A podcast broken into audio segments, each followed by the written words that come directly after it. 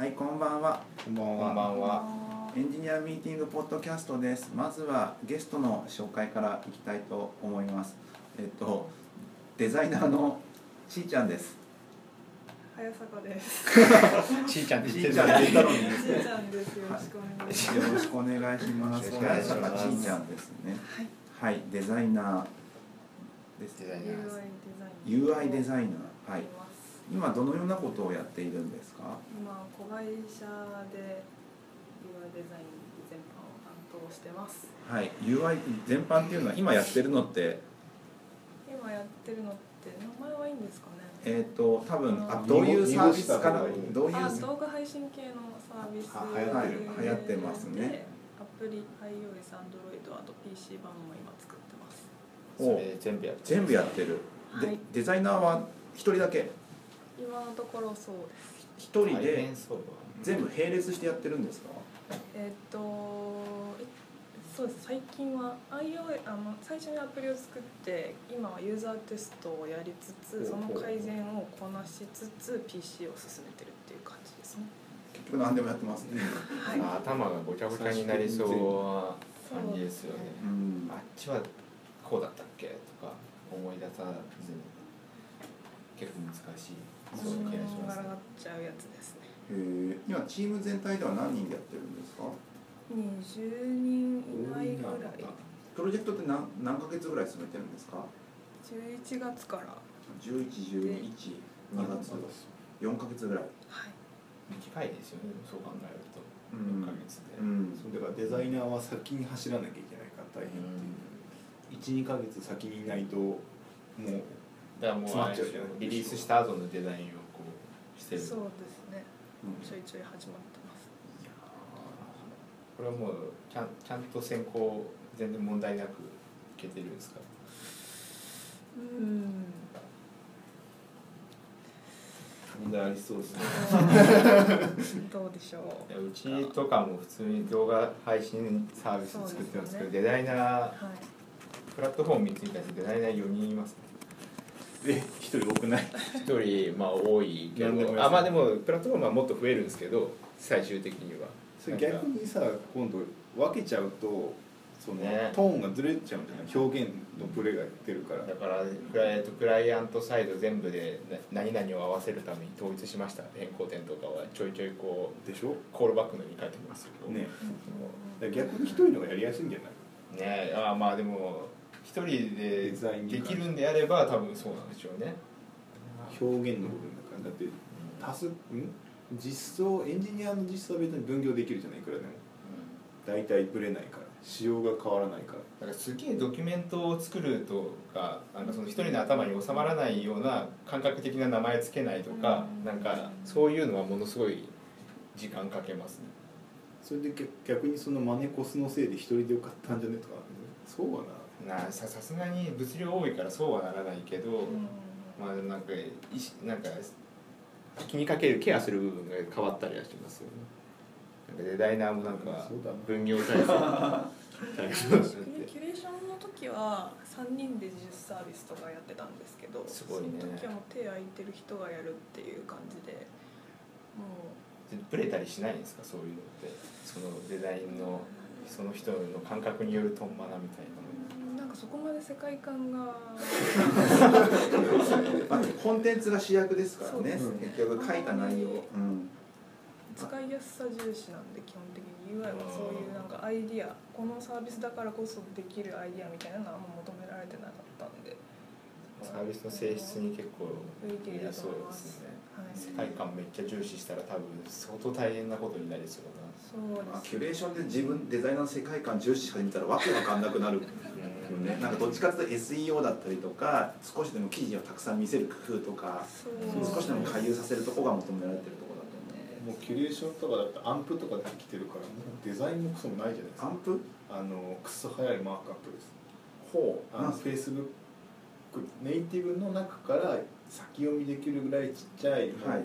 本当にセマンティックなはいはいマークアッはプランゲージそのサブセットなのか HTML のいほでそのこういう仕組みでやっといてくれれば、うん。そのアンプに対応したネイティブからだったらうん。高速で読むようです、うへでプリフェッチえとかかけて、へえそれすごくないですか？完全になんかフェイスブックとかプラットフォーム側がその対応しましたって言ったらやらざるを得ない感じじゃないですか。だからツイッター、グーグル、フェイスブックも入ってるのかな。なんかどっかがその作っちゃってそのフはいォーマットで、でもこれでやってくれって。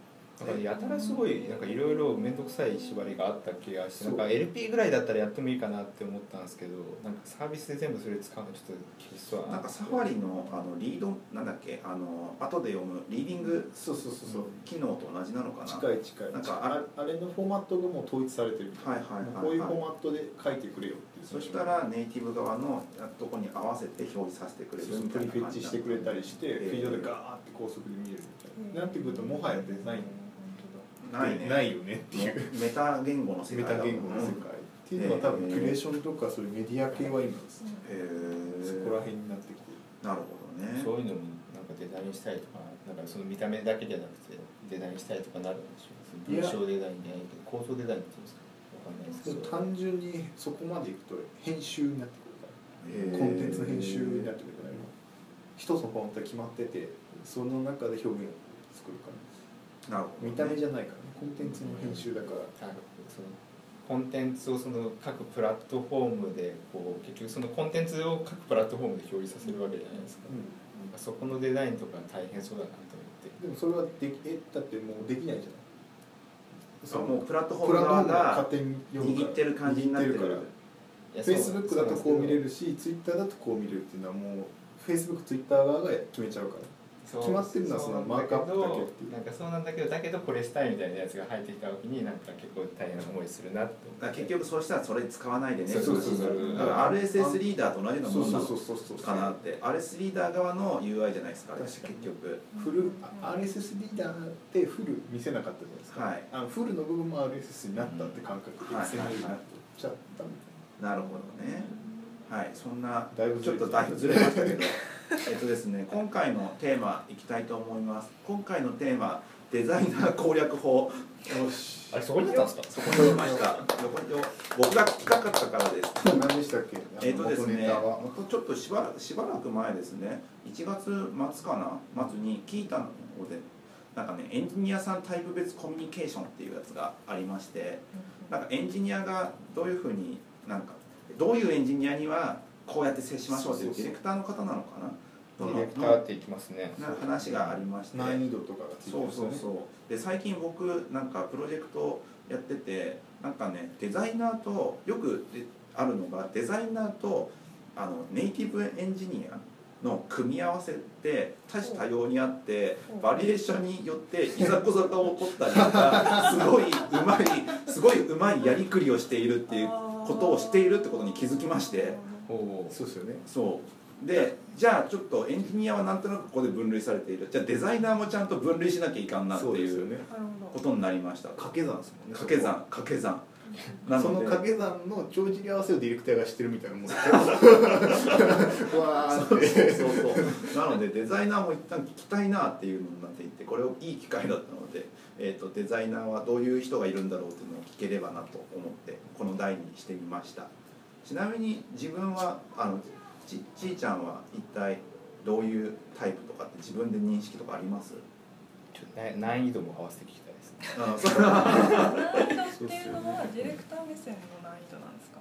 そうっすね。あまあコミュニケーションもあるしデザイナー側そうですね。なんか多分僕の聞いてる話だとデザイナーっていうのは本当にプロダクトを作り作りたがる人あの製作製品としてなんかあのーまあいわゆるデザインデザイン作品作品なのかな？天才型ってやつですか？天才型っていうのかな？のアーティストっぽいってことそうないですか？アーティストっぽいことみたいなことを作る人とうんあとはちゃんとちゃんと調整をする人ディレクターっぽいことをする人そのエンジニアとのやり取りをするときにこここういうふうにしたらいいと思うんだよなってすごいなんかうん。あの丁寧にあのエンジニアがあのなんか文句言わないようにうまい感じでうん。話をする人っていう二通りがいるぞっていう大きくはね。大きくは分かれていてそもしかしてそれ以外にもいろいろあるのかなとか思ってそこのいくつかのポイントを聞きたいですよね。そうですね。それ以外にも。基本的になまずちーちゃんってはい。あのデザインをこれお願いしますってやったらそのエンジニアの人とうまくあのコミュニケーションを交互に取りながらやっていくタイプなんですか？それとも一回エイヤで自分で作っちゃうタイプなんですか？自分で作っちゃうっていうのはあもう一人で？一回はい。一人で？モックレベルではい。デザインが出来上がったらとにかくアプリ試しに作ってください。実装してくださいっていうその任せる任せちゃって、はい最初に上がってきたものそのそれベースで話をああししてますね。渡したやつははい。自分ではどのくらい本気具合なんですか？本気要はなんかもうかはさもう自分の思うデザインを作り込んだ状態で渡すのか渡します。あーでなんか最終成果物でも話をした方が良いような気がしてます。ほ作ってもらっ結て局そのアフターエフェクトでめちゃくちゃかっこいい感じで、うん。こう操作してこういうインタラクションでみたいなのをデザインが作るっていうのなんか一時期あったと思うんですけどなんか いやわかんないですけどなんかそういう人もいるじゃないですか、はい。そのモックの時点でいけてる感じを仕上げちゃうタイプ、うはいそれそうじゃなくてもう実物上で。あもう話し合うところは実物で。で話してます。今ってなんかピクセイトとか結構そのプロトツールが増えてきてるじゃないですか、ん。そこら辺って最近ってなんか使ったりとかしてるんですか？とデザインの確認だったりとか、まあ、繊維の確認でプロットは使ってるんですけどあほんまりピクセイトで作り込んだりとかっていう時間もないって。あなるほど。まあ、一人でやってますしね。そうですね。一人で木工作り込んでるんだったらどんどん作れるデザインを。デザインさん作って早くエンジニアにちょっと切ってもらうみたいな感じになる。なるほど。以前あれですよね。なんか最初にデザイン作るっていうのをなんかもう70%ぐらいでこう出していろんなことをこう好き放題エンジニアに言われてもまあ、痛くない状態で出した方がなんかみたいなことを言ってた人もいたから。それで言うとそんな感じですね。70%なんかまだ全然変わる。だから渡した状態から変わる可能性は全然ある。これはだからさっきの2パターンの後者ですよね。そうです、ね、コミュニケーションでやっていくパターンですね。そうですね。不動不動じゃないってことですよね。そのアーティスト的にバーンって出してやるんじゃなくて俺の世界が最高だぜみたいな調整してすり寄っていくパターンそうですね結局なんかこう欲しいインタラクションを自分で作れたとしてもこはいういう感じがいいんですっていうのを自分で作って見せてっていうのをやっても実際 iOS と Android で若干違うものができたりとかなんかなんか得意不得意なのがなんかあったりするじゃないですか。はいなんかそこら辺はもう任せちゃいます。へえでそれはじゃあもう完全に再現してくれなくてもいいぐらいのこ感じ？んな感じでっていうのはお伝えするんですけど、もう出来上がったものを見見て話すって感じですね。へえなんか今までで今新卒3年目なんですか？で今までなんかまあ先輩について教わったりとかしてきたと思うんですけども先輩とかからそういうのって教わったりしてたんですか？えーっといやーやり方はそうですねゲーションの時に結構学んだかな。へえうん、でも基本的に野放しな学生を受けててほうほうほとにかく人に聞くっていうあ精う神で。なるほど。なんでエンジニアさんとか、まあ、同フロアのデザイナーさん全然関係ないデザイナーさんとか、はい。とにかく細胞時間をされたりとかしてへえ細胞だって抑えられる。んですよねで聞くっていう。なるほど。すごいですね。野ざ野ざらし。っていう野ざらしでやり方も分かんない。教えてくれる人もいない。そこからどうにかしなきゃいけない。とにかく捕まえなきゃって話になるってこと？そうですね。だからエンジニアと違うじゃないですか。やっぱデザイナーって。いつも思うんですけどあの研修とか難しそうじゃないですか。はい。エンジニアってなんかなんだかんだ別に勉強できるじゃないですか勉強インフラ整ってる。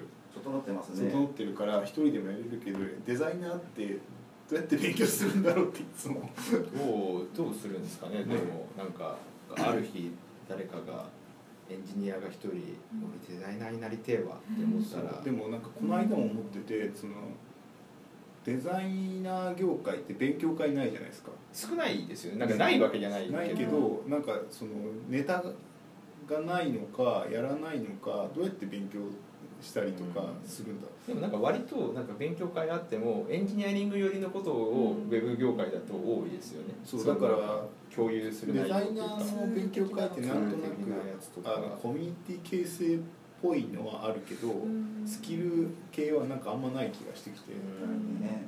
ななんかなんでなんだろうと思って。何かを伝えづらいんですかねそれは。なんかその、ん。そのなんだろうそのスキルみみたいなものを相手に伝えづらいんじゃない自分の持ってる。そのけなんかこう最終的にアウトプットするものに対する必要な技術っていうものが結構まだブロブラックボックス化されててデザイナーって。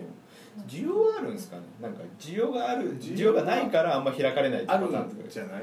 あるんですか？だって野ざらしにされてたり誰かにつまりそれで聞きに行っていかないと出てこないでしょ？そのテクニックとかうん。そういう視点とか。聞いてみて思うのは全員違う意見を言うっていう だから難しいよ。ある程度の正解がないとやっぱなんか勉強会とかだと成り立たないのかもしれないですね。いやでもだからそのそれぞれのひ人ディスカッションができてもそうそうそうそのなんかそのスキルは持ってるわけじゃないデザイナーって言われる人たちは、そのスキルをなんかどうやったらその外にアウトプットして他若手はそれを受け継いでいくんだろうううん。ん大学の頃はデザインを専攻してたんですか？デザイン学科工学部のデザイン学科でした。おえそれって何何きっかけで入ったんですか？工学デザイナーって。とデザインの勉強がしたくて、はい。親が両方とも建築家で、はい。なんとなくそっちに行くんだろうなっていうのをはい。思っていて、はい。でお金ないんで国立がいいなと思って。リアルだ急に。実際にどういうことを教わってたんですか？と一応専攻はプロダクトを専攻していて、はいはい。で、まあ、形のデザインをメインに大はい学で勉強していました、へえ形？物物ね物立体。立体。立体を作って作っていた。はい。えなんか工学デザインっていうとなんだろうイメージ的には芸大に似てるのかどうなのか違う芸大が違う？設計よりかもしれない設計よりなんか。こういうちっちゃいものミニチュアをいっぱい作るのが工業デザイン学科の人たちです。あそういう感じなの？実際で芸大の人はでっかいものだけ作る。でっかいなんかすごいでっかいもの。ちっちゃいかの差確かにあれとちっちゃいものをたくさん作ってる気がしだますリアリリアリティがあるもの。をそうそう。リアリティが。まず一旦でっかいもの作られても持って帰れないからね。こういうの作ってみてとか、はい。こういう形でとかを作るってやってちっちゃいとこから大きくしていくのがそのデザインのその立憲インダストリアルデザインの人たちで、はい。アーティストその芸大の本当の人たちは、はい。もういきなりでかいキー持ってきちゃう。と かそういう感じが。そうなんだ。いきなりでかいキャンバス置いちゃう。人人人によるね人に合ってます下書きなんかしないぞみたいな。それもうすげえイメージ。でもそう合ってるでし。ょいやいやいや一部一部で一部。一部ですげえわかりやすい。わかりやすい。でじゃえそういうのをやっていたと。やっていたのかな？はそう携帯とかい。掃除機とかあと車とかもやってたし。今日のテーマは車とかだったんですか？なんか生活生活に基づいてる感じ料理未来の車とか作るんですよ。なんかこういう今のモビリティには問題があるぞ次次から何の課題だろうざわざわみたいな感じになって教授が来て今日のテーマはそんなに 毎回新鮮なの？あでもうちの大学はそんなんだったよ。あ写真の授業とかは。佐竹さんの大学はだってそういうことをしてそうじゃないですか。なんかもう写真の先生が今日来て今日はなんかなんか今日のお題はこれでなんか三1時間撮ってこいっつってこれみんな写真撮りに行って帰ってくるみたいな。んかやってそうだからいいけどなんか。1年生で一通りのなんかいろんなことをやるんですよ。なんか環境トランスポーテーションコミュニケーションデザイン工業デザイン、まあ、分野が何個か分かれていて、はい。はいそれをちょっと1年生の時にちょっと基礎を人なめして、はい。でなんか気に入ったとか自分に合うとかで2年生以降からこう専攻が分かれていくみたいな。へまあなんえか体型だってるんですよね佐竹さんと多分体体型だってる型だっていう思いつき感があるだってうちはだって視覚今日のテーマ映像コミュニケーション学科だからもっとコンテキストの薄い体型は多分存在するんですだって俺も1年の時はちゃんと映画写真 CG サウンドしじゃえ？デザイングラフィックデザインか。あとメディアか。全部やってるから。あーでも手段は違うんですよね。おのおの。おのおのだっておのおの取ってこいとかかなるんですよね。おのおの取ってこいだったりなんか3時間ぐらいずっとマヤと格闘してどう考えてもこのボーンがうまく入れれないんだよなと思いながらやったりとか。へえーでしんちゃん1年目はまあ広く浅くやって2年目以降でどういうことやってたんですか？ーああそこで工業専攻になって、はい。あの企業の方が非常勤講師で入ってきてはい。実際にその企業で今ある最新技術を使ってどういうプロダクトが提案できるかみたいなところをそのユーザーを仮定するして自分で、はい。でそのユーザーに適したプロダクトの形っていうのを提案するっていう。もうちゃんとしてるじゃないですか。今日のテーマはこちらとかじゃない。でもだからそういうなんだろうインダスん？いわゆるモノ系のデザインって結構ちゃんとしてるじゃないですか。はい。なんかデザイン室みたいなところがあって、車とか車の会社とか、うん。そこでなんか多分脈々とそのなんか技が受け継がれるんでしょ？だって非常勤講師があるところは誰かしらのコネクションでそう。いうふうに来てでっかい粘土をこうやって糸でこうやって削る技術とかがはい。脈々と受け継がれてるわけじゃない、うん。あの車業界とかでも。車業界で。でもウェブ業界って結構の適当じゃないですか。ああいけみたいな。まあウェブと比べると、細分化されてるんでかなりもう専門的な、ねそうそうそう。はいはいはいやることが決まってるんですね。だからウェブもだからそれは整備すればいけると思うんだけど、ん。まだ整備されてないし、整備する段階じゃない。商品のサイクルが短いから整備してる間に変わっちゃうみたいな、ちょっと前まで PC やってたのにもう今モバイルだとか確かに枯れないですよねなかなか。枯れた頃にはなんか別の場所に移動してるから、でも基本リアルな方だったんですよね。リアルっていうかまあソフトウェアじゃなくてハードウェアうんが、そうですね。そこから今うちの会社ってソフトウェアじゃないですか。そこに移ったきっかけとかって何かあったりするんですか？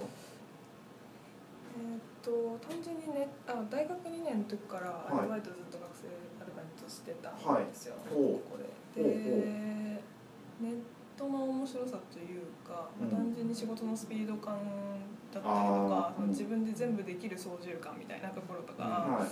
あとは、まあ、働いてる人が面白いとか,、はい。なんかそういうので、まあ、自分に合ってるのかなっていう。なんか学生中もその形に対するそのデザインの魅力っていうよりはそのデザインをする時の考え方とか発想とか、そっちの方にどちらかというとひ惹かれてるところがあったので、はい。形っていうよりはそういうソフト寄りの方が自分に合ってるんじゃないかなって思いましたね。へえ結構バイバイト期間が長かったんですね。そうですね。そこから夏のインターンやって内定者アルバイトしてずっと。細く長く順調ですね。順調ですね。だからその頃から、えっと基本スマートフォンアプリのデザインとかしてたんですかね。そうです。基へ本的にはえちゃんとしてますよね。ちゃんとしてる。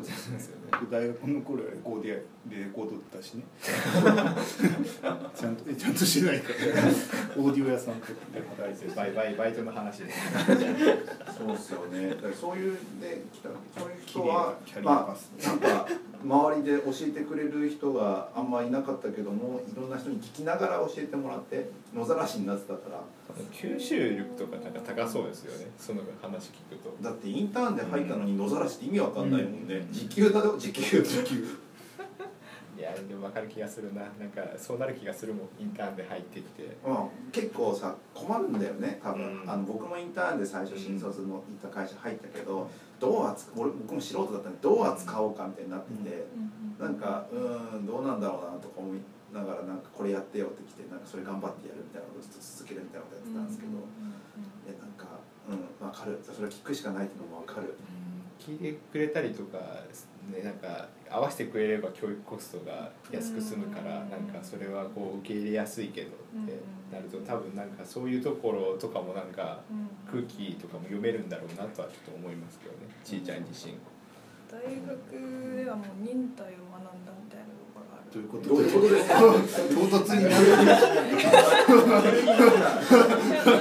二輪の言葉みたいなっていうかもう自分でどうにかしろみたいなところを最初一番最初の登竜門的な授業があって、はい。そこであのなんか素材別にスケッチを書き分けるみたいな鉛筆デッサンの授業なんですけど、はい。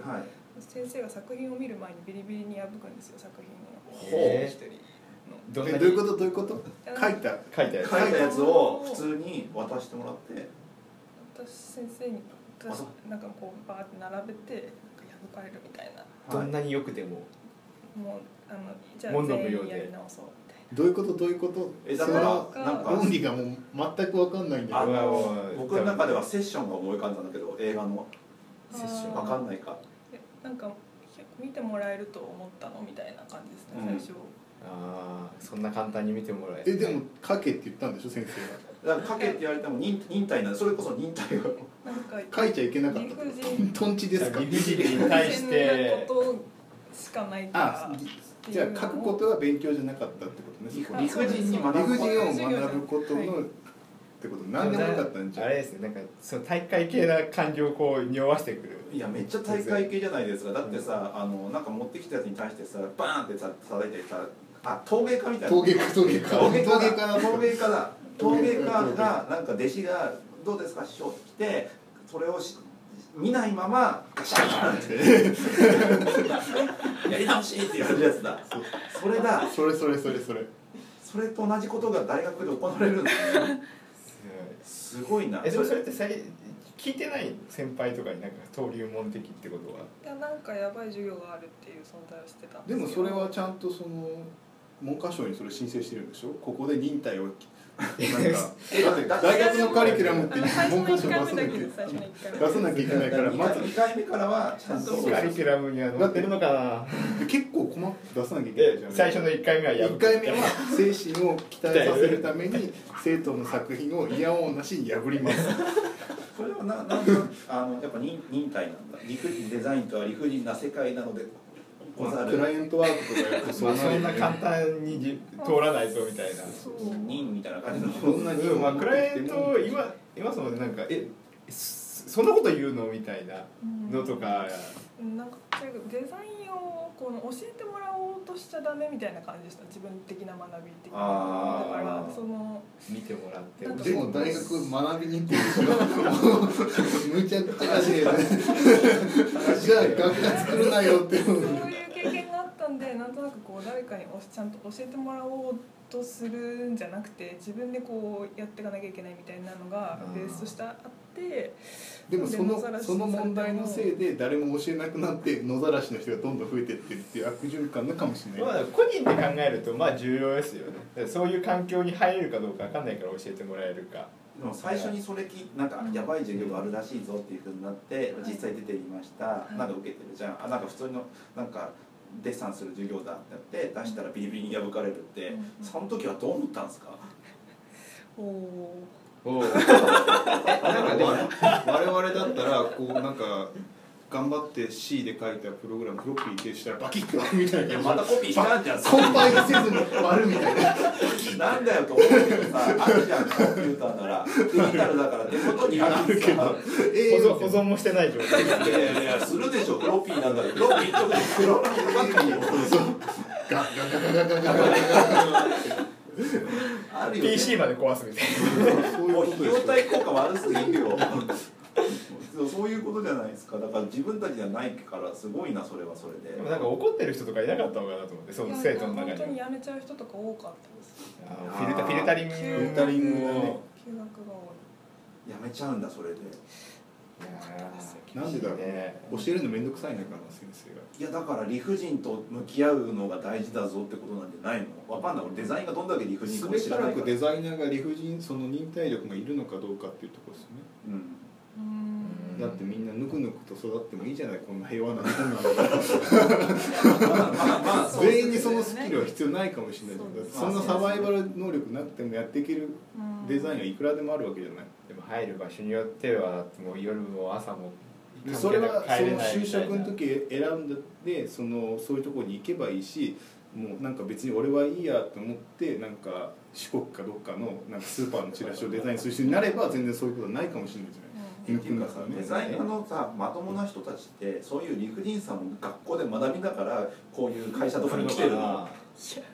デザイナーがみんなデザインを学ん大学とかで学んでから来るとは限らない。でもですからねなんかその大学の一つの案として理不尽さっていうのはデザイナーにとって必要だぞっていうメッセージでもあるわけじゃないですか。だって国立のデザイン学科がやってるわけですからそう。だからデザイナーとは理不デ尽ザイナーと国が認めてる。やばいやば名前出さないいいかいやいやいやなんか他もやってるかもしれないからね。でもそれぐらいの職業なわけじゃないですか。そう。それタイプ別とかあるからさだから結局さ最初もう最初に立ち戻るけどその別にその理不尽さ。そのデザイナーさんその先生側のデザイナーはどういう天才タイプなんですかね？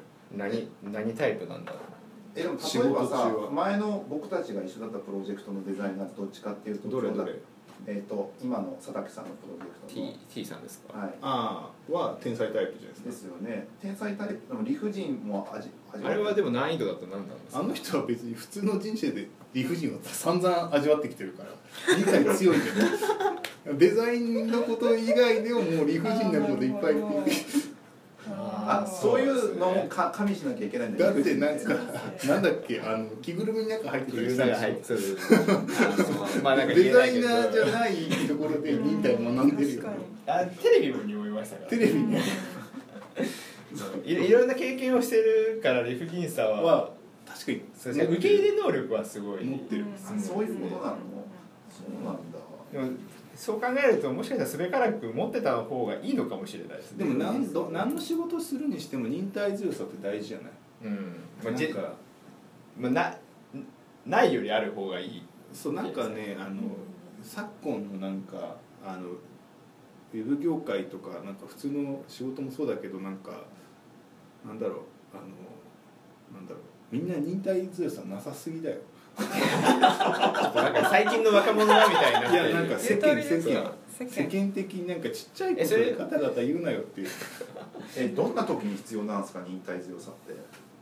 なんか寒い時バスが来ないとか。あだから大崎さんが前なんかあのあのあのあれですよ。あの優先席の近くではい。なんか電話を使ってたかなんかではい止めるやつとかいるじゃないですか、はいはい。く電車を。はい。いやもう忍耐強さ持とうやそこはみたいな。あそう前にあの優先席近くでちょっと携帯触ってたら「あのここ禁止なんだけど」とか言われて「あすみません」って下げるような感じだったんですけどその人がまた別別な日に今度は違う人に指摘をしてて学生に指摘したんですけど学生が「他の人も触ってるじゃないですか」って言ったら喧嘩になっちゃって。あでもうお前なんてやつは絶対通報してやるとか言ってもう止めるんですよ電車を。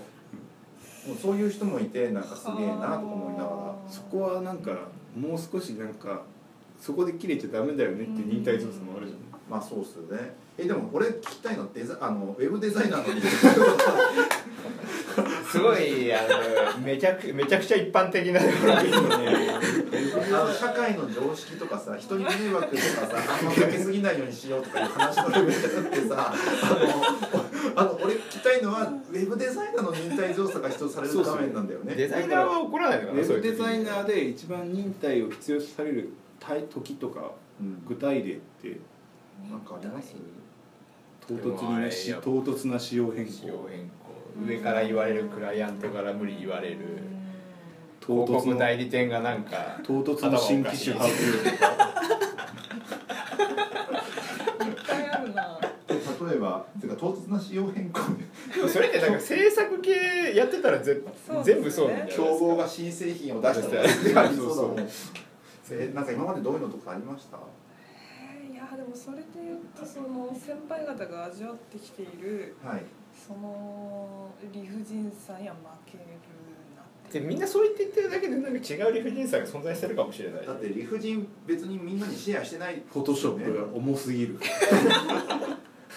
理不尽うん私。保存に30秒とか1分とかかかるみたいな。普通にあるじゃないですか。昔の話。ちょっとちょちょちょちょ。そうそうなんか。その理不尽さじゃない？そこに切れてたらもう先進まないじゃんフォトショップに切れてたらもうデザインにやれないじゃない。多分それはなんか一個のファイルに。詰め込むものが多くなってるんですよ細かくしようよだけえあとはフォトツール系だけど理不尽さ。まあし急唐突な仕様が動いて理不尽さ。デザインん？エンジニアが言った通り実装してくれないとか。そういうのあるんですか？エンジニアが僕手を抜くタイプなんでバレなければバレないように作ってますよ。勝手に実装するタイプと手を抜くタイプがいますよねそれエンジニアのタイプ別に戻ってますよ。勝手にやる人とあのーなんか手を抜く人。勝手にうん。勝手にやって手を抜きます。なんか楽な方を作っといてこのデザイン上でこれとこれ似たコンポーネントだと思ったらなんとなく共通化しといてしれっと手を抜いて書いてありましたよ。なんか気づいたらイニシアチブを奪われている。デザイナーからしてなんかコミュニケーション取るときにあれちょっと違うなとかあったりとかってある話なんですかよく？ちょっと違うなって思ったデザインが出来上がってないとかってことはいですか？はいそうですね。ありますね。なんかそういう時ってどういう対応とかするんですか？デザインの実装に関してはまあこ具体的に指摘できるじゃないですか、はい。ここをこうしてくださいっていう。ただそもそもやる気がないとか。はい。それはそもそも問題だ。そもそもやるそうなんです気がないはよなんかあの実私の実力が追いつきませんっていうことを言われちゃったりすると どうしよう。実力が追いつきませんわえでも時間がかかるけどそれはその時間このくらいかかりますとかじゃなくて単純に追いつかないからできませんと。いやもしかしたら時間かけたらできることかもしれないんですけど、その人は私にはできませんっていうふうにいう言い方をされちゃうとはてしゃあねえなどうしようどうしようってなるんだ。簡単な実装のデザインとはってなってくるんですそうねですね、そういうのってなんか勉強とかしてる人もいますよねデザイナーで。なんかこうやったら実装できるよねまで言っちゃう人。あそういうそういうところとかってどうなんどうなんだろうなんか僕の中で実名言っちゃうこうあれですけど今は多分同じデザインやってる。あの後藤さんが一緒にやのチームでやってるデザイナーの方はそうですね。はなんかそういうことやるようなイメージがある。そうですね。普通にアクションスクリプトのスクリプトがこう飛んできてうん。この動きで来たりとかするから。うんでもそれあれあれ違いますよ。なんか多分調べてってとこもあると思うんですけどはい、ももともとエンジニアを目指して勉強してましたから。あそうなんだ。そう。動きに対して数値で指摘してくるっていう話ですか？動きに対してまあ書けるところは書いたりとか多分それはモックを作るためにフラッシュを使ってたからうん。その時に生成されたコードをそのままこう渡したら、まあ、それが参考になるんじゃないかみたいな。実装方法的なところまでいや実装方法っていうかこういうパラメータ使ってますぐらいですね。さすがになんかそれをそのままなんか例えば JavaScript に置き換えてとかって言えることはできないじゃないですか。設計とかもいろいろあるんで。アプリだとなんかちょっと変わってきますよね。そうだね。でイースインだかイーサートとか値とかそこら辺の値とか値とかただまあロジックとか、まあ、パラメータが合えば。違うからねとかあるからね。基本的にはまあ似たような動きが作れるからっていうところはなんか理解してるっていうのは強いですよね。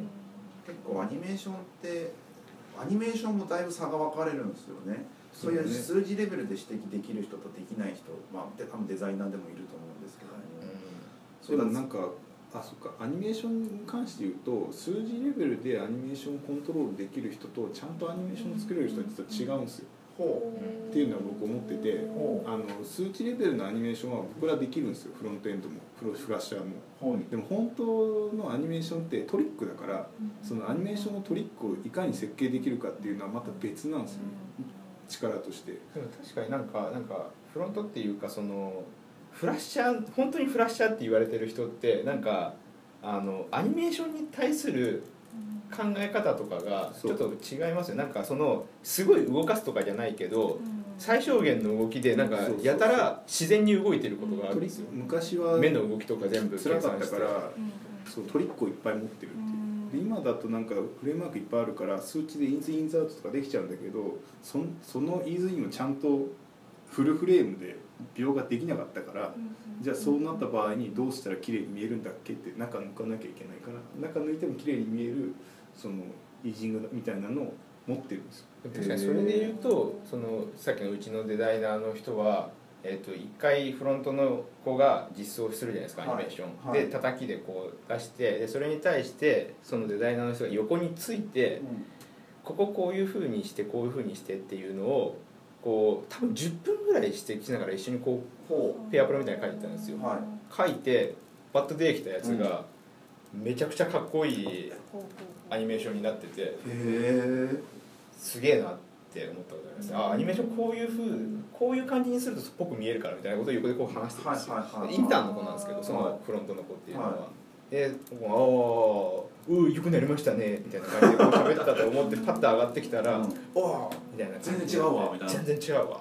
へだからうちのあのうちの T さんもそその手のタイプですよちょろっと作る時にアニメーション、はいなんかこんな感じでここら辺をもうちょいこうするといけるみたいな、逆になんかアニメーション数値でペッてやるのなんかそのなんだろうトリックを作れる人がアニメーションは上手い人ですね、なんか逆にアニメーションって結構デザイナーとエンジニアのまあネイティブエンジニアかなのなんか間間っていうか両方ややりたいけどちょっと入ってるじゃないですか領域がうーんアニメーションって言っちゃうと結構語弊がある気がしててそこの場所って。アニメーションっつうよりかはうんなんかせなんか画面繊維だ。アニメーションなんだけど実際設計してるのは画面繊維だったりはい。単純な UI だったりあのそうあの例えばボタンを押したらこうリアクション返ってきてほしいよねみたいなところを実際設計しててアニメーション自体の動きかっこいいとかをやってるんじゃないんですよそこは。こうやって動くと人間はそう感じるからそうやってるだけでかっこいいアニメーション作ろうとしいう人はまた別のそれは天才アニメーターみたいな感じではい。別なになってエンジニアとデザイナーの間に入るアニメーションっていうのはその要はこういう画面構成だったら次の画面がこう出てこないとおかしいからこう出すよね。でこう出す時になんかラグがあるし待たせる感じがあるからそこをどうやって埋めようみたいなソリューションを考えるからそそこら辺がそのなんそのソリューションを考えるってことはデザインじゃないですか。あそうですね。なんかアニメーションっていうかなんか多分言葉的には多分エフェクトとトランジションとはアニメーションと3つぐらいに多分分かれて多分アニメーションっていうのはなんか今かっこいいアニメーションとかっていうのはなんか多分そういうことでエフェクトとかは本当に人間がその UI を押した時に感じる効果とかをやらなくちゃいけない。トランジションはそのページが遷移したりとかする時にその自然に自分がどこにいるかっていうのを感覚的にちゃんと感じることができる設計になってるかどうか。でなんか僕エフェクトも若干気になってること言葉としてエフェクトじゃないんですよ。ほなんかリアクションとかに近いんですよもっと。フィードバックとかそうフィードバックとかに近くて。フィードバックエフェクトだからいいんじゃないですか？そうそう装飾じゃなくてねってなんかうん。押したらこう反応があるあれあった方がいいよね最近そのこの間デザイナーとエンジニアの合いの子になっているそのいわゆるエフェクトフィードバックフィードバックエフェクトトランジションアニメーションとかあるじゃないですか。ここが戦場になるっていうね。ことに若干気づきまして。要は結局エンジニアはこうしたいってあるじゃないですか。うん。知識あるから。でうん。デザイナーも知識ある人多いからあるからそこであのなんいわゆるスプラトゥーンでいうところのあれでしょ？矢倉でしょ？ヤグラですね。それが矢倉みたいなところがあってそこであのあのいやスプラトゥーンやったことないから知らないけどあの矢倉なのかなやったことないか知らない。超うる覚えでなんかすごいペンキを塗りまくられるだけですよ。そこそこみたいな感じになってそこそこの取り扱い方によってデザイナーとエンジニアの掛け算が発生してるなっていうことに。そうですよね。そこでさっきのイニシアチブをどっちが取るか問題が出てくるんですよね。そうそうそうそう。だから戦闘力の高いエンジニアさんがいると押されるんですよデザイナーが。そうエフェクトとかフィードバックトランジションアニメーション周りがガ ガーガーっていうガーっていくパターンとデザイナーが強かったら今度エンジニアがガーっていかれてそう。泣きながら実装するみたいな。そ うだからあの実力が追いつきませんっていうのもある意味エンジニアの攻撃なんですよね。攻撃で。そこら辺どうやるかっていうところとなんか向き合いながらなんか実装していくんだろうなっていうのをサーバーサイドエンジニアだから全然わかんないからへえとか思いながら眺めてるっていうのをさをなんかあのことが多いってことにこの2年ぐらいかけて気づいた。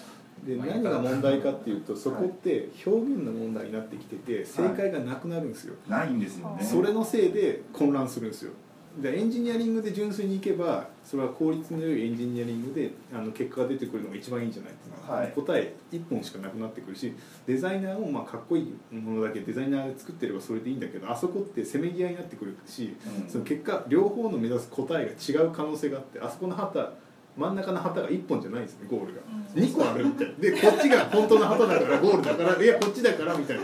えどっちみたいな。引っ張り屋が起こる。そう引っ張り屋が起こる起こりがち起こりがちだっていう。一個正解を決めれないかと。多分ねそれは決めないで走っちゃうからなんですよね最初にでこれ絶対多分最初に決めなくちゃいけないやつで。でもなんか結局やぐやぐらじゃねえ。アニメーションとかフィードバックトランジションとかって結局なんかすり合わせしなしながらじゃないと進んでいかないじゃない、多分エフェクトトランジションってでも一番最初になんかある程度指針を考えとかないとそうなるじゃないですか。でも全体はそうだとしても例えばこの特徴的な UI があるアプリになった場合そこの部分でどっちがいいのみたいなせめぎ合いが起こる。多分その場合はそこだけ特徴的だからそうだからそこで切り出されるんですよね。そうでそれをそこでそこが戦場になるわけ。よ いやこっちデザイナーはこっちだって言うけどエンジニアはこっちだって言った場合。戦場になるかな。それ実際にどどうやってるんですか？そのすごい優秀な方が多分今の後藤さんのチームだとデザイナーとしているじゃないですか、うん。み多分みんな優秀なんですよねデザイナー。今まあそうですね。みんななんか優秀だと思います。でそこら辺のそのいわゆるデザイナーとエンジニアの境界線みたいなところって？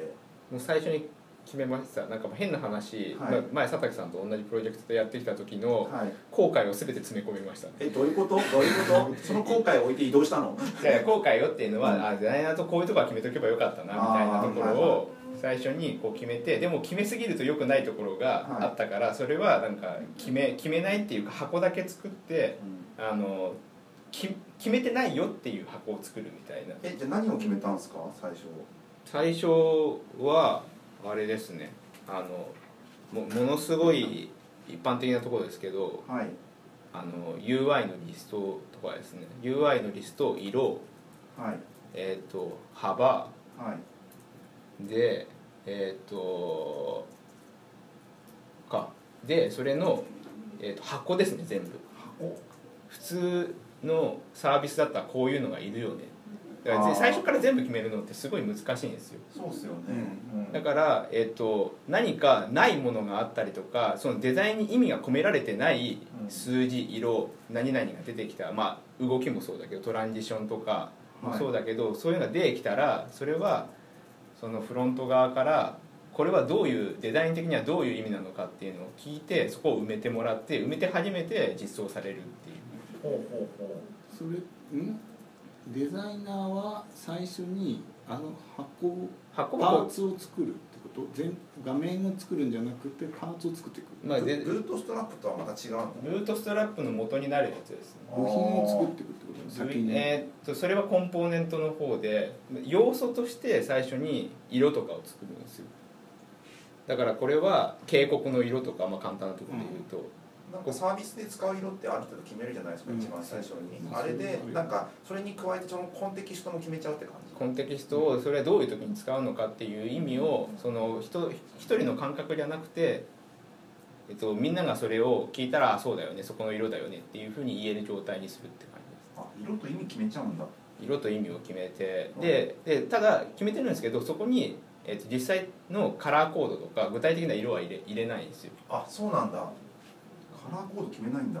カラーコード決めカラーコード決めようとすると崩壊し始めるんで最初は、えっと、決まってるところ入れるところだけ入れてっていう感じで入れてもらいます。それ全体見てこのカラーコード前作ってるやつとバランス合わないから前の変えようとかはあり？ありです。あり。でそれはでも意味と一緒に変えるからそこ変わってもデザイン的には筋通ってるよねって状況にできてれば変 OK えていいんだったら全然これを最初に作ったんだ。最初にえこれっ作っててえ前のプロジェクトはこれやってなかったこれ後であの途中で作ったんですよ。そうだよね。でしかも最初からがっちり作ろうとしちゃったからはい。途中で崩壊してでリリースした後でそれを直そうとしたらはい。これまリアルに考えると6ヶ月ぐらい本当にかかるんじゃないかみたいなはい。感じになっちゃってそれが難しいから決めれるとこだけ決めて埋める方式にしたんですよね。なるほどね。うまく回った今のところ崩壊してなくてでなんかまあ他にもプラットフォームあるあるから iOS とか Android とか。はいでここでじゃあここのキーカラー変えようよってなった時にあの別にハードコードしてないから、はい。ここの色買って変えますって言って変わったらまあ一応全部変わって、はい。まあ最終的な確認はするけど意味が合ってれば多分大丈夫だよねっていう状態に落ち着いてるって感じです。ねまだ箱的に埋まってないやついっぱいあってまあこれだけだとまだなんか足りない気がするんですけど、なんか他に決めたことってあるんですか？アニメーションとかだってまだ決まってない。そうアニメーションはそこですね。だから戦場のとこですね。戦場なんだ。トランジションとかエフェクトのところのでそこが要素のところなんですよね。だからまだコンポーネントにまだ行ってなくて。はい。これだだからあそこで決まるのって汎用コンポーネントだから汎用なトランジションとか汎用なアニメーションまあ決まるじゃない。そのサービスにおいて画面遷移の時はこう遷移しましょうとかボタンのエフェクトはこうだよねって決まるんだけどなんかそうじゃない特徴的な UI が出てきた時のに戦場が生まれるわけじゃない。そのあそこのあのリストに収まらなくなってきた時に。そうっすよね。なんか UI のリストまあこれはできる気がするんですよ。デザイナー領域な気がするんですよ。そうそうそうそう。ここら辺でなあデザイナー領域あたりで旗を立ててるみたいな感じで。多分でもそこデザイナー領域じゃないと思うんですよねどっちかというと。あそうなんだ。って俺は個人的に思ってるんですよなんか。ほいや俺はねデザイナー領域だと思ってるんですよ っていうのはデザイナーが、えっと、デザイナー領域じゃなく感じるのは今のデザイナーがそういう作り方をしてるだけで本来デザインって設計することが仕事だから本来やるべきなんですよちゃんとあそこまで。でそれはさっきのアニメーションの数値とかをデザイナーが出してくれると同じことで本来アニその設計をこっちが言わなくてもデザイナーの中でその設計ができてることが多分本当は望ましいんですよね。だから車はこうやって走らなきゃいけないってことは分かってるんだから無茶なデザインそのデザインしないよねっていうの同じでその大体デザイナーがその走るような車は作れるはずっていうでもなんかウェブデザイナーって意外とそうじゃなくてなんか走らない UI を作ってしまうことがあ車なのにドジャーンってできたらそうそうそう全そう。然違う。これ走らなくねみたいな設計できてないからね。タイヤ四角じゃねみたいそうな感じでもかっこよくないですか？みたいなことが起こるせいでエンジニアが「いやそれだと無理っす」ってなるからエンジニアが手を入れなきゃいけないんだけど普通のプロダクトのデザイナーって実はその動くところまでちゃんと加味して作ってる気がしててなんかウェブのデザイナーはてかうちのこの会社のデザイナーは比較的そっちに奥まりすぎててなんか物事を数値的に落として論理的にそのデザインを考える能力がすごい低い気がしてて。へえなんかねそのえっとなんかまあ設計するっていうところとあとなんかその戦場になるところがあったじゃないですか、はなんかその戦場になるところってい、うん。特徴的な何かじゃないですか。そうそうそう。だからコアバリューだから別にそこってなんかそ切り出されるからいやそのなんですかね。切り出されたかもしれないけど例えばさあのなんか動画サービスのこの動画のプレイヤーの部分のなんか始まりと終わりこういうふうにしたいとかなった時にそれはああいうパーツじゃなくてもここだけしかないじゃない？それでなんか戦場がそこにできる気がする。でもいやそこはでもああのデザインに糸をこう全部含んだじゃないですか。でデザインを糸に含んでそこから外れるってことはそのこの糸にない何があるんですかってことをまず聞けるんですよね。ああそうそう。でもだから例えばそのその糸の表現がそれぞれ違うわけでしょみんな思ってることが。でそれをなくすためにあれを作ったんですよ。だから糸の表現が個人個人で変わらないように名前を付けるのにすごい時間をかけたりとかだから人によって変わらないようにしたいんですよ。そうだからその人によって変わらないそれを決める時に戦場が起こるんじゃないかっていう。デザインそれを一番最初に、まあ、時間かけて作ってるからだから、えまあ、そこで戦場は確かに起きてるんですよ。そうそうそう一回起きてるんですけど。それをどう決めるんだろうってその結局その戦場となるそのトピックがまあなんかこの今日トランジションを決めなきゃいけないんだってなった時にその隣デザイナー的にはこう動いた方がいいんだけどってなってうん。でもそれがエンジニア的に考えるとそれってパラメータ1個じゃできなくっていろんなラッパーとかを作ってやらないとその基本トランジションできないんですけどってなるってないった時の問題はあれなんですよ。あの、えっと、デザインをす作る時とかその数値を考えたりとかものを考える時にコンテキストが入りすぎてるからすごい辛くてなんかこれを作る時って一番最初に作るからうん。すごいコンテキストがローコンテキストなんですよ。だからその状態で最初に作ってからそれを踏まえた上でデザインを作ってってもらえばあんまりその葛藤は起きづらいんですよね。だからその1個のコンテキストがあるじゃない例えばなんか画面作ろうと思うと多分それが入ってくるんですよ。なんかその一回一個のトランジションがあのどうしてもこういうなんか複雑なトランジションを持たなきゃいけないんだっていうことになった場合にそれはコンテキストじゃない。どうしてもこれ必要だよって、うん。でもそのそれはすごいコストかかるんだよってなった時にそこの引っ張り合いが起こるわけじゃないじゃあそれをどうどっちに倒すみたいな。いやこれがないとその特徴的なトランジションが生まれないから全体的にあのアプリとかがなんかよく見た感じになっちゃってよくないっていう。なんかどうしてもそのトランジションが必要なんだって持ってくるんだけどそれがエンジニアリング的にあのできなくはないんだけどコストが高すぎるとかその低いなんか古い端末で動かなくなっちゃうよってなった時のその結局その解決の方法がこうなんかでもそこはなんかそのデザイナーとエンジニアの戦場っていうよりかはそのコストに対するコアバリューの価値の戦場だと思うんですよね。最初に、まあでものそうあれかあのあ最初はフォントが赤だったら危ないよっていうぐらいの話だったのが後半になって危ないよを決めようとするとめちゃくちゃフォントでかくなったりとかなんか、あのバックグラウンドがなんかすげえ目だったりとかすげえ点滅したりとかすげえ巻きで動いたりとかして赤が来るめっちゃ危ないよみたいなのが来るけども UFJ の警告ですよ。どんどんどんどん上がでかくなっていくっていう。銀行の今まで出た虚弱性みたいなよりもさらに危ない虚弱性が出てきてしまうっていう。めっちゃ危ないよ。めっちゃ危ないよめっちゃ危ないよ危ないって言ってんだけどもいやいやもともと危ないって赤って言ったじゃんみたいな感じになってそこに落ち着くみたいな感じってこと？いや赤って危ないよって言ったから、まあ、赤で行くわけじゃないですか。でもそこがダメな理由っていうのがうん。多分あるからあるんだったらいいんですよ。そこに新しい意味がつくから。例えばそのさっきのその危ないよ銀行のなんか例えばなんかパスワードを変えなきゃ危ないよってあるコンテキストがあって赤って決めとくじゃないですか。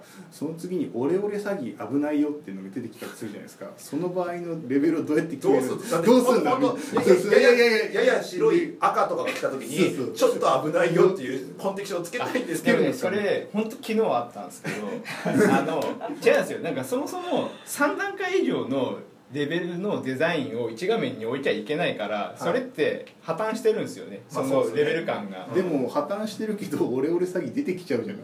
うん。いや、俺けど、うん。別にそれってそしたらオレオレ詐欺をだけを見せるようにはい。デザインを構成すべきだと思うんですよ。なんかそこを色とかで分類しちゃいけないんですよ。えこうそれに関してはどうしたんですか？赤危ないよって決めてたのに、まあ、決めてたのかわかんない。決めてたのかな？まあなんかその時はなんかその、まあ、あれなんですよね。レギュラーがあってサブがあって、はい。サブライトっていうのを作ろうって話になって出た出た出た出た。もうさ、あ X ラージとか XX ラージ XXX ラージとかやればさ無限に増やせるからそれで釣り竿と一緒ですよ。だからレギュラーに対して サブとかはまあ多分あるとライト思うんですよ。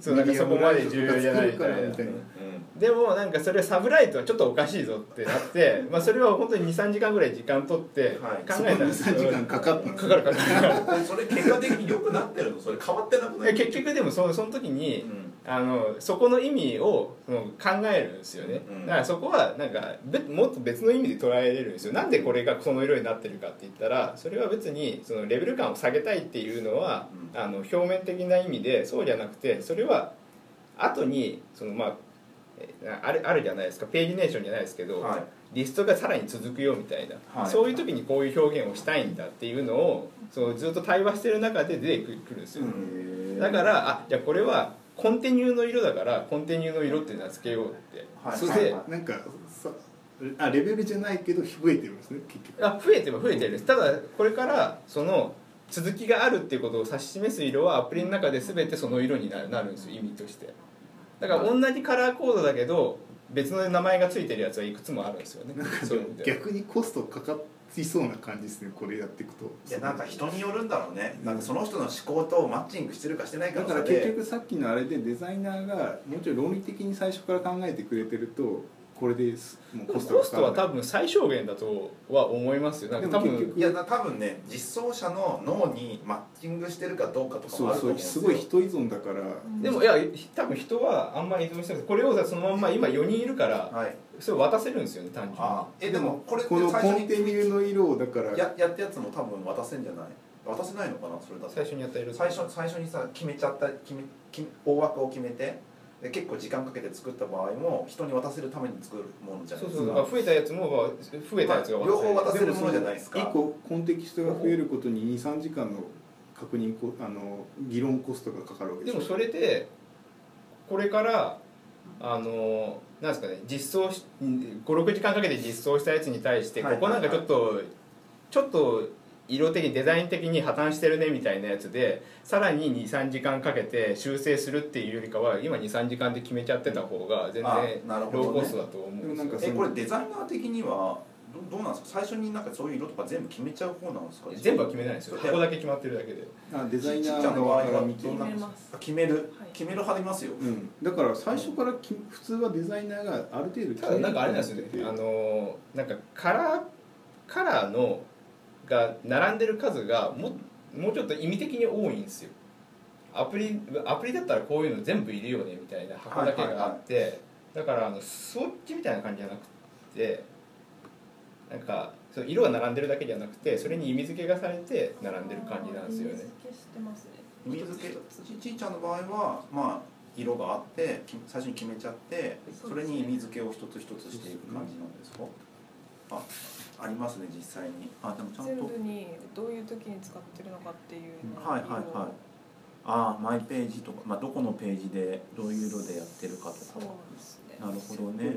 ランキングだとしたら1位そうそう2位3位とかこうやって決めてるんですね。だから僕自分でさあのアプリ作る時ってこっちの作り方なんですよね。僕手抜きたい派だから先にある程度決めちゃうんですよ。はいはいはいではい。じそのコンテキストみたいなやつに落とし込んでいくんですよ実装。ええ。の方が楽じゃないまあそうっすね。作りいくつも作んなくていいからっていう。うん。だから本当はデザイナーがそのコンテキストまで決めて PSD 上でできちゃえばあの議論は特に必要なくていけちゃうからここの話って実はあんまエンジニアリングじゃないんですよね。エンジニアの話？エンジニアの場合なんか両方あるって話じゃないですか。佐竹さんはあのちゃんと作るとしたらしたしまあね後藤さんはえ多分多分両両方だと思うんですよね。そのでなんかだエンジニアリングだって言ったらデザインなわけだから、うんでもえでもここの話はエンジニアリングというよりかは単純な論理的な話で論理性ってデザイナーもエンジニアも論理的に考えた方がいいじゃない？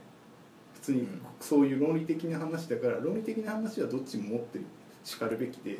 でエンジニアリングってのはもう一つそのさらに先に行って例えばそのレンダリングのパスの中でどんだけうまく表現するかとかデザイナーはその限られたコンテキストの中でどうやって画面構成するかっていうのをそれぞれやるべき。なんかねそれ多分両方考えなくちゃいけなくて。えでも結局気になるんですけどデザイナーってざっくり決めちゃってやる人ってともうやっぱいるもんなんですか？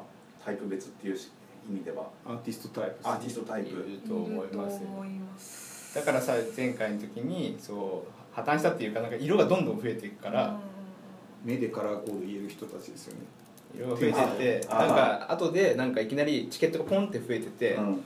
なんかやたら数が増えてるんですよ、はい。こことここの色が同じ意味なのに色が違うからここ修正してくださいみたいなやつがあそれってでも PSD がそうなったからそうなったのになみたいなやつがお起こるとはい。それってなんかで結局だから僕その T さんとは付き合いがあるから最初から分かってて PSD を無視するんですよ。だってこの人は多分こう思ってるから最初からこっちに合わせて作って多るんです分でもそれは佐竹さん知がれいやそれそれは全然いいんですけどうん。えっと若ければ若いほどちゃんとやるんですよね。ほ若ければ若いほどその色をちゃんと見てその色の通りに再現しようとするからそこでデザイナーとコミュニケーションを取って何かをあの変えるとかっていうことをしない子の方が多分多い。うあれこれおかしいんじゃね？それ最近そうそう。だからこの会社とかその分業が進んでる時にそういう感じがしてむしろ昔のウェブ業界ってごちゃごちゃしてたから聞くじゃない。デザイナーもいたし自分でフロントのサーバーサイドもやってたからなんか意外とだからおじさんたちの方が普通に分かってるよねそう。だからねだから若い子のためにこういうの作った方がいいんですよ。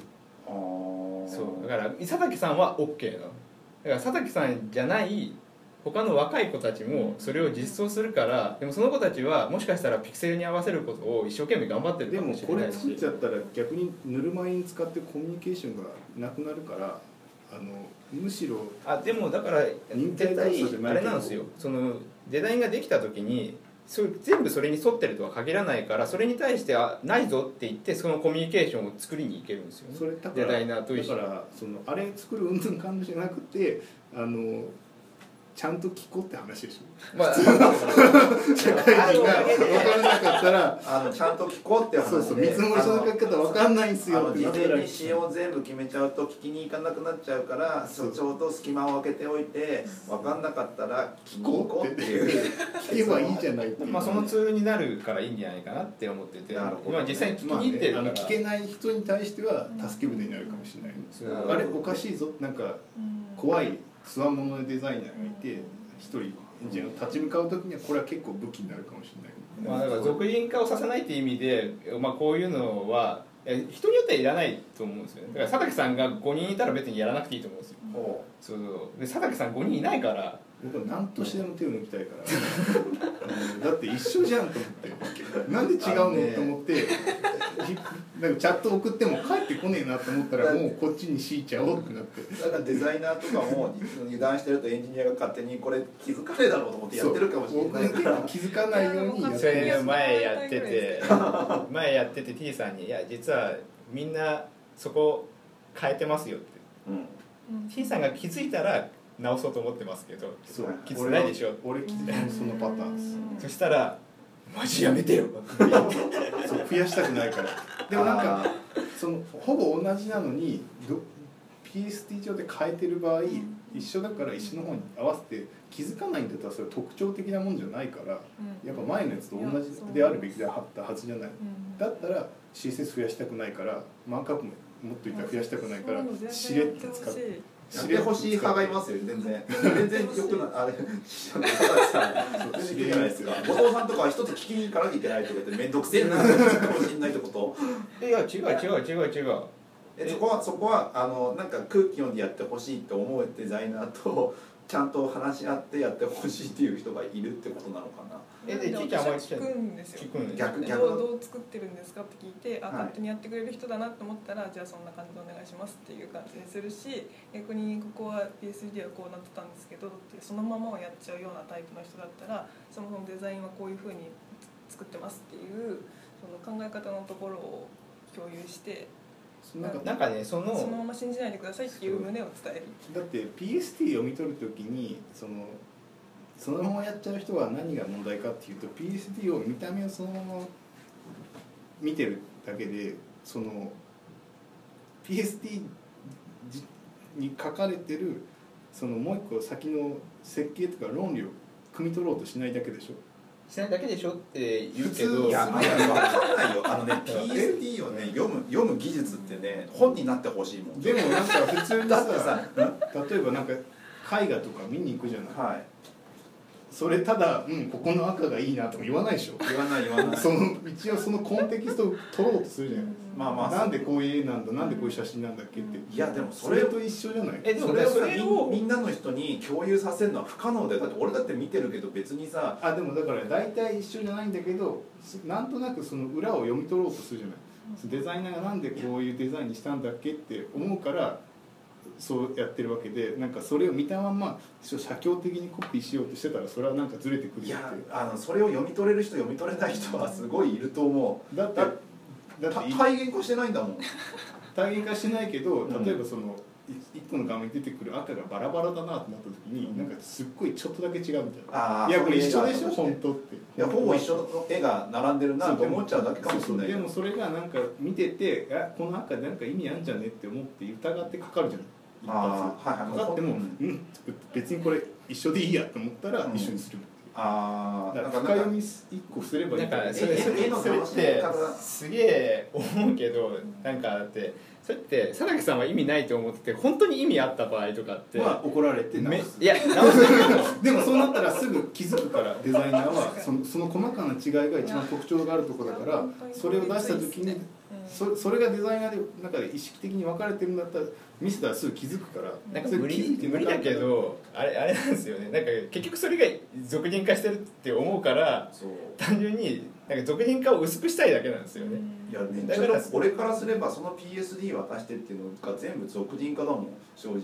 だってそこから汲みと汲み取る力が必要なんでしょ？でしょ？クライアントも。だって PSD からこのボタンの R を取ったりとかボーダー取ったりとか多分大崎さんそのコンテキストを読み取るのも大変でしょもう面倒くさいもんそういうの。そうそう。ここのフォントサイズいくつなんだけ？どどのツールで見ればいいんだっけ？れとかさよそで見てる見てるけどこっちは見てるけどさめ大変だよなって。いやファイヤーワークスの時は楽だったんですよ。なんかねその時若かったかもしんないけどさ。ファイヤーワークスなんてここコピーしたら大体全部のスタイルが出てくれましたから。だって本当のサイズ1個で何時間も喧嘩してる。今でもあれですよ。スケッチコントロール C を押してコントロール V をテキストに押すと SVG になる。んですよ SVG にはなるなるんじゃない？なるかもしれないけど。SVG いやいやいやいやだからそれは。見た目の SVG はよくて要はそのなんか例えばこのフォントサイズをどうやったらそのフォントサイズってどのツールでこのフォトショップ上で見るんだっけっていうのが、その誰も教えてくれないじゃない？それって。あいや今のは単純にあ SV になりますよって話であそう。そうなんで差あそういやなるわ。だからって。じゃあそれでまだフロントエンドの我々はそのフォトショップからそのフォトショップに書かれてることを引き出す能力があるじゃない？でもサーバーサイドエンジニアはもはやフォトショップ渡されてもどのツールを使っていいかわからないし。うん、まあまあこういうことをやるんだろうなだけは分かるけど分かるけどそれをやるっていうななりわいがもうなんかすごい面倒くさい。のそこでもそこでそこで伝えるもんじゃないですか PSD とかスケッチのデータでなんかそれを伝えるもんじゃないと思うんですよそもそも。えじゃあ何を伝えるの PSD は？PSD はそこじゃないですよ。だってなんかそれだけいでらないんじゃね？っていう、PSD XML と XML とかで。えだって PSD って別に PSD なくてもあのいいじゃないですか。なくてもいい。なくてもいいですね。あれはあれはなんかもうアニメーションとかもそうだけど例えばアフターエフェクツのファイルを上げますって、はい。これとかって参参考値だけでより具体的な参考値なだけで PSD もより具体的な参考値だと思うんですよ。だからだからその捉え方をしなきゃいけないっていうのがまず前提にあるんですよ。だけどそれは本になってないんですよ。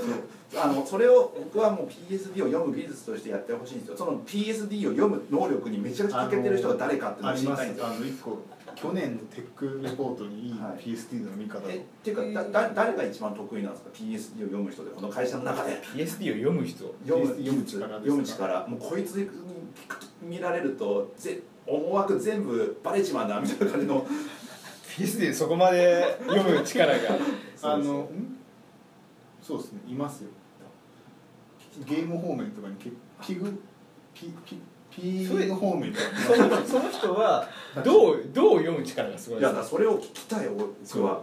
でどうだから今いいるからどういういやレイヤー構造がおかしいとかなんかそもそもレイヤー構造がおかしいしそもそもレイヤーの名前おかしいとか全部。でもなんかそれって読む力とはまた違うんやでもだから今ってデザインのそのはいコンテキストを読むわけですよね。だからコンテキストの読み方をちょっとあの僕誰かゲスト呼んでちょっと教わろコンテキスト。のコンテキストでもコンテキストの見方は別に PSD じゃなくても例えば話になっちゃうじゃないですか。ういやもうねあのねこれだからいっぱい読ませて例えば一番すごい暑いんだよこの そのコンテキストを読むときに取っかかりな一番いいのがあの多分あのアップのヒューマンインターフェースガイドラインとか、はい。あのマテリアルデザインのガイドラインなんですよあれがそういうことなんですよ。ガガイドラインは多分わかるんですよ。あれが読み方なんです。あれがだからガイドラインとかで例えばその例えばこのボタンがこういう形になってないのはなんでなんでしたっけ理由書かれてるじゃない。はいはいはい。でそれをまあそのココアっていうフレームワークの中の設計なわけででもそれってそれ同じことは普通のいろんなところの PSD って言われてなんかある時ボタンデザイン来るじゃないですか。これなんでこのサイズなんだっけって40ピクセル以上ないあるってことはこれはああのスマホでも押せるよなとか分かるじゃない。えだからそれはガイドラインを作ってもら送りゃいいじゃんとえっ思っちゃう、とガイドラインに書かれてるのはお手本じゃない？そのお手そのお手本としてここはこういうふうに考えられてますよって表があってそれをデザイナーが書いて渡しゃいいじゃんと思っいちゃう。やまあうちうちのガイドラインですみたいなのを作ればいいんですけどでもそれは本当に PSD じゃないだからそれを作っても実際あるんですかそれってそれをやっちゃうとそれをやっちゃうとそれやっちゃうとだから結局読み取る力がみんなおと取っちゃうわけでしょ？デザイナーが言われるがままの世界に。なんか読み取る力っデザイナーてによ言われるがままで困ってる理由が僕はいまだに分かってないんだよあいやだからそうだからそこがさっきのデザイナーとエンジニア両方とも入ってる理由なんですよ。だからエンジニアリングも必要なんですよね。ああいうの作るの時に。だってあのエンジニアリングってその個別のプラットフォームとか媒体に対しての知識が必要なわけじゃないですか、はい。それを入ってそれをデザインに組み込まないと結局困るんですよ。はい。でも個別の例えばプラットフォームの必要ななんだろう知識ってエンジニアリングなくてもいけるじゃない。要はそのヒューマンインターフェースガイドラインってエンジニアリングなくてもいけるわけじゃない。あれあれあれってもうエンジニアリングがちゃんと入ってるじゃないですか。例えば iOS 特有の動きとかに対してもそれはだってエンジニアリングじゃないじゃないエンジニアリングの部分ってそのこの端末はこのフレームレートでしか表現できないからこういうアニメーションしかできないんだよっていうだからそれもそれそれもそれも含まなきゃいけないんですよ。フレームレート限界を実装するところがエンジニアリングなんだけどフレームレート限界があるからそれをに基づいて表現を作ろうっていうのはデザイナー側じゃない。だからそのなんだろうエンジニアリングであるんだけどそのエンジニアリングがそっちのこれをどう使うかはデザイナーが見ててその多分ね現実的にデザイナーがそのエンジニアリングエンジニアリングの知識がないと作れないんだとしたらやっぱデザイン領域もエンジニア領域も入ってるんですよ。だから両方とも汲み取った上で作んないといけないからそれはデザイナーの仕事ですって言っちゃうと終わっちゃうと思う。んですよ、仕事っていう意味では汲み取ってそれをちゃんとあのこういうものですっていうふうにするものの方が論理的だしそっちの方がなんかスマートだなと思いながらも結局属人性に任せちゃってるから大変なとこ大変なそっちの方がイニシャル楽なんですよ。ん？イニシャル？イニシャルイニシャルコストがすごい低いから。モノモノリシックな方がいいぞって DHH が今日言ってたのはそういうことですよ。うん。全部を自分が把握できるそうなんかねそこら辺とか大変だなとか思いながら。さっきのエンジニアリングとデザインのなんかその結局そのエンジニアリングの知識いるじゃないってとこってすごい微妙なラインで例えば陶芸とかってうん。その色つける時にその色作るのって薬剤薬学だからエンジニアリングなんだよね。うん。でもあそこのあれってエンジニアリングのこと分かってないとできないんだけど実際はそうじゃなくってその雰囲気でなんか言ってるわけ言って雰囲気というかその一応技術基本技術あるんだけどそれを使ってこうすればこういう色ができるぞっていう経験からデザインとしていうかアーティストなのか分かんないけどこっち側からやるっていう。で実態その例えばエンジニアがやることってそのこの新しい薬作ったんでこういう色ができましたよってことがエンジニアのやってる本当のコアの部分でそれを使ってエンジニアがどうするか逆にデザイナーがどうするかなんで意外とこう協業してるようでやっぱそんなに協業してないですよね。でもそれって今今の話だと経験とかって個人で完結してるから別にいいけど大人数でやったら結局そのエンジニアリングのそのなんですかエンエンジニアリングとして説明することが求められるから結局。だからエンジニアリングっていうか共有するために。単純に論理的に説明できることでしょ。仕組みをそのどうのこうのじゃなくてその結果こうしたらこういう結果が生まれるんだよ。あ中のことは特に知らなくていいんだけどねっていうのがそそのの分業の話だと思う。そう分業の話の気あのうちのところだとそういう人が興味の世界でもあるしそう分業の世界だとだから無理やり引きずり込むとなんかねわけわかんなくなる。だってゲームとか別にアニメーションとかプログラマーがやっちゃうんでしょ？あそうそうそう。あのアニメーション一つ一つ指定できないほどいっぱいアニメーションしなきゃいけないところいだっぱいあるから。アニメーターとかいるプロジェクトいますよね。うん、だからその人が作ってるからそういうところにもお任せしてっていう分業化がなってくる。結構そん。な感じですうん、そうなっていくんだろうなって感じするけど。なんか別にどっちでもいいけど多分両方とも必要だとは思いなんかますねねああいう、うん。なんだろうエンジニアとデザイナーの協業ってとこが意外とネックで協業するんだったら一人が両方やるのがいい気がする。それはなんかでも10の話になっちゃうかあら。あそうですそうねなんとなく。ねだから戦場があり戦ます場があるよっていう。もうね最初のテーマと全く変わらない。そんな感じで一人だったら大丈夫だから。でも全然デザイナー分けれてないよ。最後の方全ね然引き出しが最後の方にねチータの。話になってもう30分ぐらいだはい。戦場の話から変などこ行ってるか分かんないそんな感じで1時間でしたがどうでしたか？いや勉強になりました？ねいやーこんなんでいいのかなと思って。大丈夫かなと思ってでもすごい芸術的というか今のプロジェクトでちょうどそこら辺今かユーザーテストではい。うにゃうにゃしてるところなんで実際に使えそうだなっていう。そうなんか ちゃんとコミュニケーションなんとなく思うのはデザイナーもエンジニアもちょっと論理的に考えてやった方がいいっていうのは思ってて仕事だから感覚でやるのはね良くないと思ってて。へで話す時にこういう感覚じゃなくてお互い論理的な部分で話さないとなんか感覚値だと間違った旗を取りに行くから。えー、でも論理だと勝っちゃう。論理だと論理強いやつが勝つけどさだ実はは間違ってることない。それはたまにある。なんか論理で詰めてでもそんなこと言ったらその1個のプロダクトが成功するか成功しないかでも分からないじゃない？いやまあそうなんだけど。藁を掴んでいくから。あれですよねだからその話がうまいやつが買ってしまうパターンゆ UX をすげえとことん考えてロロジカルに考えた結果ヒットするとは限らないというそうそうそうそう。まあそれもあるしそのあの別にチーム内は論理でいこうっていうのは決まると思うんですけどもチーム外とかいろんなプロジェクトって世の中、まあ、自分以外のとかいっぱいステークホルダーもいっぱいいるじゃないですか。でステークホルダーが論理的に来るとは限らないじゃないですか。そこと来た時に論理だからこうだからこうですとか言って防御の姿勢を取ったところでそれが簡単に破られることもなくはないわけでそことのせめぎ合いをどうやっていくのっていうなってくると実は論理じゃないところでもやれるなんか管理しなきゃいけないから大変だなって感じがちょっと一個アドバンスですよね。そそこは。ジャニーズ事務所の内情とか多そう分論理じゃない。論理的じゃないからもう全然論理じゃないパワーゲームをガンガンやってるから。あそこの会社の中。そういうのもあるから難しいとこですよね。デザイナーが一番こうユーザー視点でそういうなんか感覚的である必要はある。そうだから感覚的なものをどんどん機械の方に渡していかなきゃいけないから、うん。そこの翻訳家として一番最初にデザインが立ってる。だからそこで一回なんかなんだインタープリターやってくれなきゃいけない、はい。ギャンたまにねでも政治に強いデザイナーさんとかいるからね。いますね。そう。パワーゲームが始まるそういうのいろんなそうなった時に今度エンジニアが振る振り回されるわけでしょ。やっぱり出てくる出てくるタイプがさマネジメントタイあのプレイヤーでなんかユーザーの目線でっていうタイプ、うん。えー、とマネジメントで周りの人に行くのがタイプ政治家タイプっていう3種類ってもうねなんか大変だねって感じしなんか全員モンスターに 見えにはね。ユーザー目線でって言っときながら無茶難題とか聞いたりする結構ね。ユーザーにとってはこっちが。そうそうそう。ええー、みたいな。今の技術がそれは。